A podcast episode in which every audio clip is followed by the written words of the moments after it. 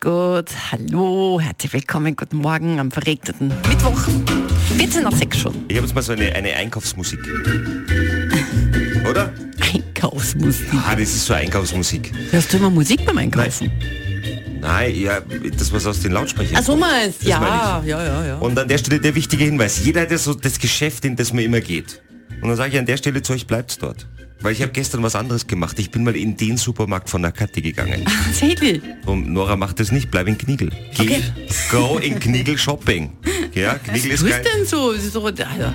Pass auf, weil ich habe das tatsächlich binnen 10 Sekunden habe ich mich uralt gefühlt. Binnen 10 Sekunden, das muss man schaffen.